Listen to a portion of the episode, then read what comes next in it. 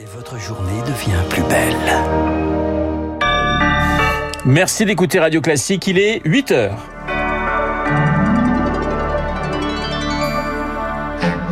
La matinale de Radio Classique avec Renaud Blanc. Les soignants du CHU de Reims sous le choc. L'infirmière agressée au couteau hier est décédée. Elle avait 38 ans. Faciliter la restitution des biens spoliés par les nazis, c'est l'objet d'un projet de loi examiné au Sénat. Et puis, l'anthropologue Florence Berger-Blaclair, reçue par Gérald Darmanin aujourd'hui. Elle vit sous protection policière depuis l'apparition de son enquête sur les frères musulmans. C'est l'invité du journal de 8 heures. Radio. Classique. Un journal présenté par Lucille Bréau. Bonjour Lucille. Bonjour Renaud, bonjour à tous. Elle a eu le choc au CHU de Reims. L'infirmière agressée au couteau hier est décédée. Elle s'appelait Karen, elle avait 38 ans. C'est François Braun, le ministre de la Santé, qui annonce son décès ce matin sur le réseau social Twitter. Cette infirmière attaquée hier sur son lieu de travail avec une secrétaire médicale par un homme aux lourds antécédents psychiatriques, Augustin Lefebvre. Oui, en début d'après-midi, hier, il a poignardé les deux femmes dans leur service de médecine du travail. La seconde victime était toujours dans un état extrêmement critique hier soir, mais son pronostic vital n'est plus engagé. Euh, l'agresseur présumé n'avait pas rendez-vous. Il a rapidement été interpellé et mis en examen après avoir tenté de prendre la fuite. Ce matin, euh, les faits ont été requalifiés en tentative d'assassinat et assassinat. D'après plusieurs médias, il aurait voulu se venger après avoir subi des maltraitances en psychiatrie, car cet homme de 59 ans est atteint de troubles sévères et selon le procureur de Reims, il fait l'objet depuis plusieurs années de mesures de curatelle renforcées. L'année dernière, il avait été mis en examen pour des faits de violences aggravées avant de bénéficier d'un non-lieu, irresponsabilité pénale. Hier, le ministre de la Santé, François Braun, a annoncé l'organisation d'une réunion pour mieux sécuriser le travail des soignants avant la fin de la semaine. Les précisions d'Augustin Lefebvre, ce drame au CHU de Reims, alors qu'on apprend ce matin que les violences envers les médecins sont en hausse de 23% l'an dernier, selon le Conseil national de l'ordre des médecins. Il publie un rapport ce matin. 1244 incidents ont été déclarés. C'est du jamais vu en 20 L'hôpital en crise et la santé scolaire également. Les infirmières scolaires tirent la sonnette d'alarme. Les deux syndicats du secteur appellent à manifester aujourd'hui. Ils demandent la création de 15 000 postes, des hausses de salaire et une formation spécifique. Aujourd'hui, une infirmière scolaire s'occupe en moyenne de 1500 élèves. Une situation intenable, Chloé Sénard. Laurence Mauville a beau adorer son métier, elle est insatisfaite. Je ne peux pas faire tout ce que j'aurais envie de faire. L'infirmière s'occupe des élèves d'un collège et de ceux d'une dizaine d'écoles dans la région bordelaise, soit 2000 enfants. Entre le passage des élèves, la prise en charge des élèves qui prennent des médicaments, ceux qui ont besoin de se confier et euh, qui passent une heure à une heure et demie avec nous, je ne peux pas aller au bout en termes de qualité de ce que je pourrais faire parce que euh, je manque de temps. Leur rôle est pourtant primordial selon Gwenaël Durand, secrétaire général du syndicat national des infirmiers et infirmières éducateurs de santé. Nous, on est le premier acteur santé que les élèves peuvent consulter gratuitement, anonymement et sans délai. Et ça, ça n'a pas de prix. Je pense que d'avoir une personne ressource où l'élève peut se confier et où on peut aider les parents également à prendre en charge leur enfant en termes de santé quand il y a malheureusement plus de médecins traitants, je pense que voilà, on est la clé de voûte. Et forcément, cette situation inquiète aussi les parents. Laurent Zamekowski, le vice-président de la Fédération des parents d'élèves de l'éducation publique. C'est difficile pour un parent de comprendre que si nos enfants se blesse ou a besoin de soins, etc., il peut n'y avoir personne. Et ça, c'est un véritable souci. Les infirmières scolaires sont actuellement 7800 en France. Il en faudrait le double pour que le système fonctionne normalement selon les syndicats. L'éclairage de Chloé Sénard pour Lucille, un projet de loi pour faciliter la restitution des biens spoliés par les nazis. Objets d'art, tableaux ou livres, des œuvres saisies en France pendant la Seconde Guerre mondiale. Le texte examiné par le Sénat prévoit une dérogation au principe d'inaliénabilité des biens culturels dans le, domaine public, des, restitutions, au cœur d'intenses combats judiciaires, Marc Tédé. En 2010, Claire Touchard et les quatre autres héritiers du marchand d'art René Guimpel, juifs et résistants, morts en déportation, apprennent que des tableaux ayant appartenu à leur grand-père sont exposés en France, des toiles du peintre fauviste André Derain, propriété de l'État au musée d'art moderne de Troyes et de la ville de Marseille au musée Cantini, commencent alors dix ans de combat judiciaire. La première chose qu'on demande, c'est de décrocher les tableaux et de faire des photos du dos parce qu'il y a des étiquettes intéressantes. À Troyes, ils ont tout fait pour ne pas chercher puisqu'ils ont mis quatre ans à nous envoyer les photos des dos des tableaux. Bon, une fois qu'ils nous ont envoyé les photos, on a pu constater que toutes les étiquettes étaient post-guerre. Il avait été nettoyé. De quoi peut-être effacer une transmission inavouable. La Cour d'appel de Paris donne raison aux héritiers en 2020. Les trois tableaux sont bien des œuvres spoliées. Leurs ventes sont annulées. Si le musée de Troyes restitue ces toiles, ce sera plus difficile à Marseille. Ils considéraient que ce tableau leur appartenait, qu'on était en train de leur arracher euh, de force. Mais une fois qu'on leur a envoyé les huissiers, ils se sont dépêchés d'organiser une restitution. Claire Touchard l'assure néanmoins, les mentalités changent profondément au sein des musées et du ministère de la Culture. Le reportage de Marc Tédé.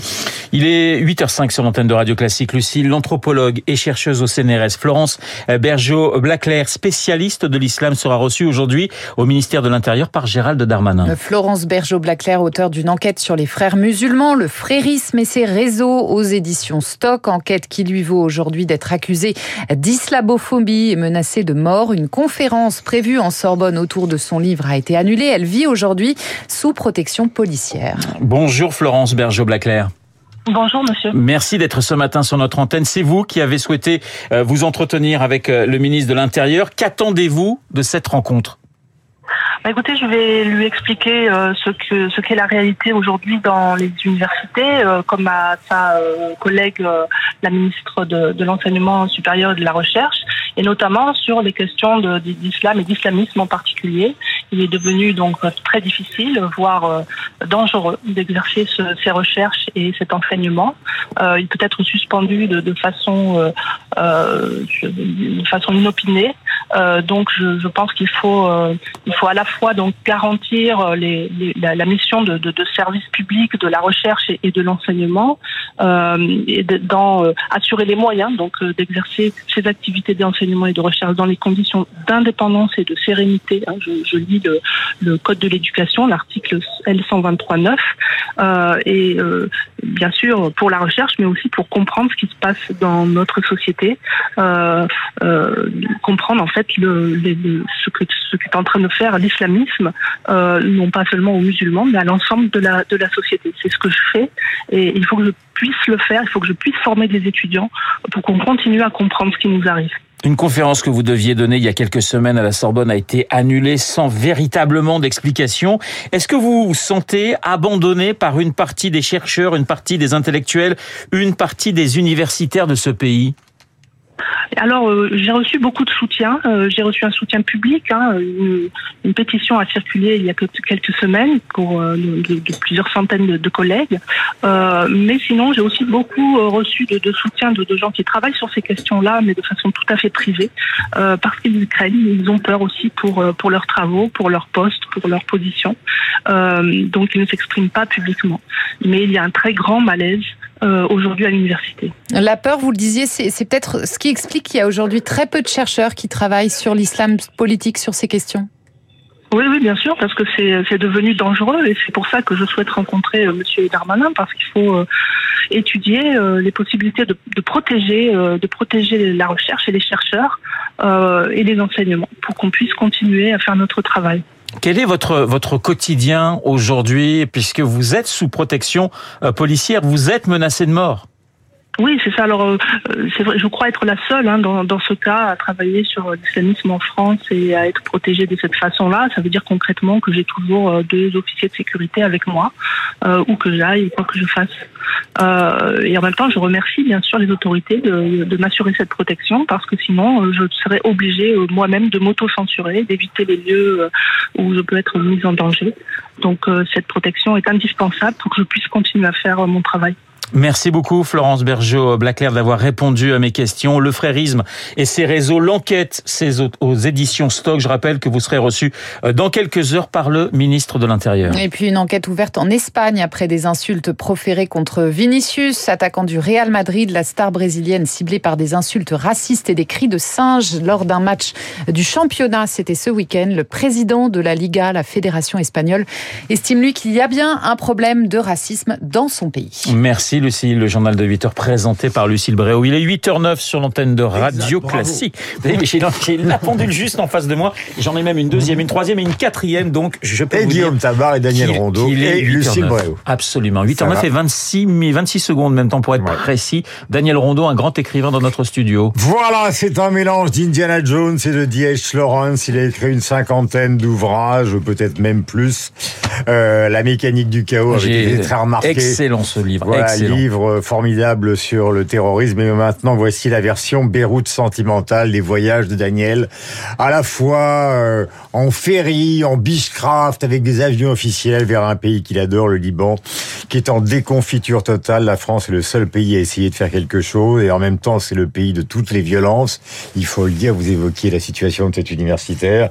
Euh, Daniel raconte, par exemple, l'histoire de Joseph Saadé, dont on a livré les deux fils chez lui, coupé en petits morceaux. Vous voyez la violence qui a pu être celle du Liban à une certaine période et qui est sorti de chez lui et qui a tiré et assassiné tous les musulmans qu'il croisait. Ça a été l'une des, des régions du monde les plus violentes pendant des années et des années, avec en même temps des personnages poétiques, des poètes et des gens très attachés au général de Gaulle, à la francophonie. Et comme je le disais tout à l'heure, la France est le seul, peut-être le dernier pays à essayer de refaire du Liban ce qu'il a été à un moment, à savoir une sorte de paradis, une sorte de paradis francophone, ce qui est très important pour nous sur l'antenne de Radio Classique, d'où l'importance de la présence de Daniel Rondeau et de son livre Beyrouth sentimentale publié aux éditions Stock. Stock. Stock. Stock. Stock. Stock. Pourquoi j'ai pas dit stock tout à l'heure Non, non, c'est parce que c'est 9h26, 8h26, 8h11. Voilà, il est 8h11 parce que nous avons cinq pendules dans ce studio.